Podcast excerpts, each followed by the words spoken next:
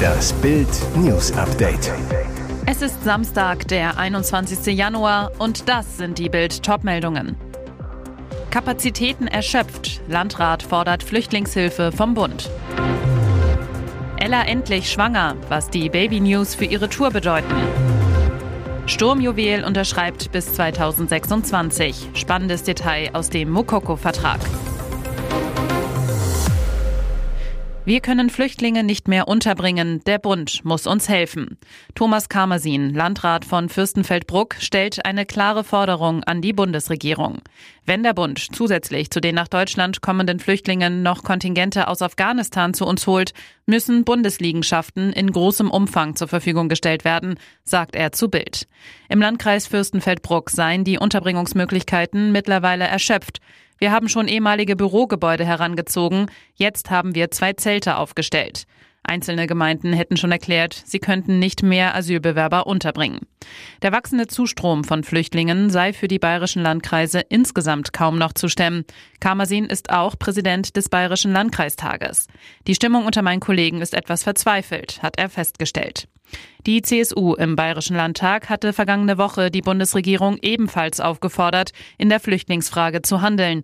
Die Partei war aufgeschreckt von Zahlen, die Innenminister Joachim Herrmann genannt hatte.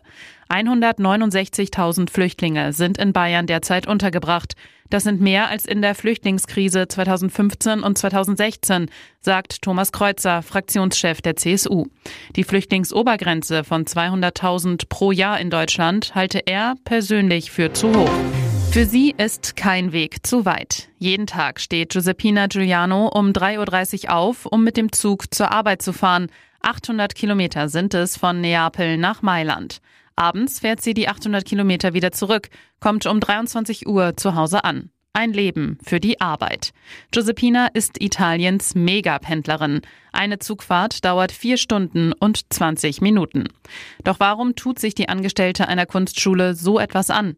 Schuld seien die zu hohen Mieten, so Giuseppina zur Zeitung Il Giorno. In Mailand würde eine Zwei-Zimmer-Wohnung bis zu 1800 Euro im Monat kosten. Ihr Gehalt betrage aber nur 1165 Euro. Derzeit wohnt die 29-Jährige noch bei ihren Eltern, kann dank der Pendelei einen kleinen Teil ihres Geldes zurücklegen. Die Zugfahrten kosten nach Giuseppinas Angaben nur 400 Euro im Monat. Trotzdem hofft sie, sich bald in Mailand eine Wohnung leisten zu können. Und Bild sucht Deutschlands Extrempendler. Was gibt's von Ihrem Arbeitsweg zu erzählen? Schreiben Sie uns eine Mail über Ihre Pendlerstrecke an 1414.bild.de. Es sind zauberhafte Nachrichten. Schlagerstar Ella Endlich erwartet ihr erstes Kind. Das verriet die Sängerin am Freitag auf Instagram. Dort postete Ella ein wunderschönes Foto, auf dem sie im schwarzen Kleid mit Babykugel für die Kamera posiert. Doch die Baby News scheinen unerwartet zu kommen. Manchmal kommt alles gefühlt zur absolut richtigen Zeit und dann, anders betrachtet, doch wieder nicht, schreibt die 38-Jährige geheimnisvoll und ergänzt, Deswegen führt dieses unglaublich große und mittlerweile auch ziemlich sichtbare Glück, schwanger zu sein, zu einigen Planänderungen. So müsse sie ihre Sternschwimmertour 2023 absagen, die am 9. März starten sollte. Bereits gekaufte Tickets können an den Vorverkaufsstellen zurückgegeben werden. Die Sängerin, ich hoffe, euch alle spätestens zur endlich Weihnachten-Tour im Dezember wiederzusehen. Momentan aber werde ich Ruhe walten lassen und den besonderen Zauber genießen. Sie wolle den Zauber ihrer Schwangerschaft ganz privat genießen. Eines sei jedoch gesagt, Marius und ich, wir freuen uns.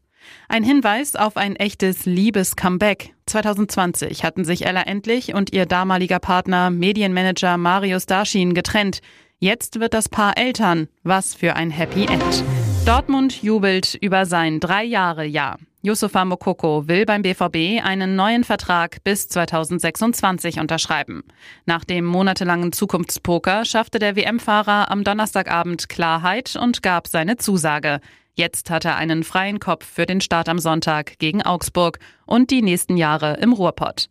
Die harten Gespräche zwischen Borussia und der Spielerseite hakten zuletzt gleich an mehreren Stellen. Gehalt, Handgeld, Prämien und wohl auch an einer möglichen Klauselregelung. Bild erfuhr, das neue Papier des Sturmjuwels soll keine klassische Ausstiegsklausel beinhalten. Beide Parteien einigten sich stattdessen auf eine bei jungen Spielern eher unübliche Vertragslaufzeit von nur drei Jahren. Wie Bild bereits berichtete, kassiert Mokoko im Optimalfall bis zu sechs Millionen Euro pro Jahr und satte 10 Millionen Euro Unterschriftsbonus. Dazu räumt auch noch Berater Patrick Williams ab. Der Vertragswirbel um seine Person hat den Stürmer offensichtlich nicht kalt gelassen. In den Wintertests blieb Dortmunds bester Saisonknipser ohne Treffer. Yusufa gibt immer 100 Prozent. Ich glaube schon, dass es für ihn nicht leicht war in den letzten Wochen und Monaten, auch weil alles sehr schnell ging, etwa mit dem Höhepunkt der WM-Nominierung, so sein Cheftrainer und Förderer Edin Terzic. Am Sonntag darf Mokoko wohl von Anfang an ran und kann sofort damit beginnen, sich endgültig zurück in die Fanherzen zu schießen. Und jetzt weitere wichtige Meldungen des Tages vom Bild Newsdesk. Millionen Deutsche pfeifen auf die Frist bei Grundsteuer. Welche Strafen dafür drohen? Ganz Deutschland soll bis zum 31. Januar seine Grundsteuer neu machen. 36 Millionen Erklärungen sind fällig. Bisher wurde nur gut die Hälfte eingereicht. Viele der Säumigen sagen, macht euren Mist alleine. Vielen ist vor allem das Online-Verfahren über die elektronische Steuererklärung Elster ein Graus. Viel zu kompliziert, intransparent und ungerecht schimpft Kai Warnecke, Präsident von Haus und Grund. Rainer Holznagel, Präsident Bund der Steuerzahler. Es ist offensichtlich, dass die neue Grundsteuer so nicht funktioniert und am Ende zu deutlichen Mehrbelastungen führt. Der Bund der Steuerzahler und Haus und Grund wollen zusammen gegen die neue Grundsteuer vor das Bundesverfassungsgericht ziehen. Solange die aktuellen Regeln gelten, droht säumigen Grundsteuerzahlern zunächst ein Erinnerungsschreiben, je nach Bundesland mal mit, mal ohne Mahngebühr. Danach folgt eine Strafe von mindestens 25 Euro im Monat. Im Extremfall droht ein Verspätungszuschlag. Formelle Höchststrafe 25.000 Euro. Größter Grundbesitzer ist Deutschland selbst. Auf Nachfrage von CDU-Politiker Christoph Ploss gab der Bund zu, die Verwaltungen schaffen es selbst nicht, die Frist Ende Januar einzuhalten. Ein Grund, es ist für Verwaltungen zu kompliziert, oft fehlen nötige Angaben. Normalbürger kennen das Problem irgendwoher. Experten und Politiker nach Panzerposse außer sich. An diesem Tisch blamiert sich Deutschland. Der Ton ist neu, die Botschaft alt. Deutschlands neuer Verteidigungsminister Boris Pistorius teilte gestern auf dem US-Stützpunkt Rammstein mit, er lasse die deutschen Bestände an Kampfpanzern vom Typ Leopard 2 prüfen. Ein Blick in die Bundeswehrgaragen 330 Tage nach Beginn des Russenkrieges, als wüsste man nicht, was dort steht. Ein Armutszeugnis urteilt CDU-Sicherheitsexpertin Katja Leikert gegenüber Bild. Das Ministerium sollte diese Fakten schon lange parat haben. Ex-NATO-General Hans-Lothar Domröse kritisiert gegenüber Bild den deutschen Zauderkurs. Die Russen bomben und wir diskutieren. Nach jeder Exportentscheidung dauere es zwei Monate, bis die Panzer einsatzbereit an der Front sind. Zeit, die die Ukraine nicht hat. Der CDU-Außenexperte Johann Wadefuhl ist fassungslos. Wir waren Zeuge des Totalausfalls Deutschlands auf internationaler Bühne, sagt er. In Rammstein hatten sich auf Einladung der USA mehr als 50 Staaten getroffen, um Militärhilfe für die Ukraine zu koordinieren. Deutschland will weitere Waffen und Ausrüstung im Wert von einer Milliarde Euro liefern, vieles davon schon lange geplant. Schwere Kampfpanzer sind wieder nicht dabei. Unfassbare Schlamperei, darum sind unsere Puma-Panzer wirklich kaputt. Im Dezember fielen bei einer Übung 18 von 18 Puma-Schützenpanzern aus. Jetzt kommt heraus, im Vorfeld wurde die Wartung massiv vernachlässigt. Insgesamt 3200 Stunden fehlten, im Schnitt also fast 180 Stunden pro Schützenpanzer. Auch die Übung selbst sei schlecht vorbereitet und durchgeführt worden, sagten Teilnehmer nach der Sitzung des Verteidigungsausschusses zu Bild. Inzwischen sind 17 von 18 Panzern repariert und wieder einsatzfähig. Die meisten Schäden hätten innerhalb von 30 Minuten selbst von der Truppe behoben werden können. Problem, die Truppe hat nicht genügend Instandhaltungspersonal. Noch schlimmer, die wenigen Versorgungseinheiten waren nicht gut geschult. Offenbar waren sie an einem Vorgängermodell ausgebildet worden und konnten mit dem neuesten komplexen Puma nicht umgehen. Auch die Zusammenarbeit mit der Industrie sei schlecht bis gar nicht umgesetzt worden.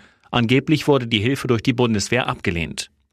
Der CDU-Verteidigungspolitiker Henning Otte mahnt, es nur auf die Industrie zu schieben, ist eine bequeme Ausrede. Wo war eigentlich die Dienstaufsicht?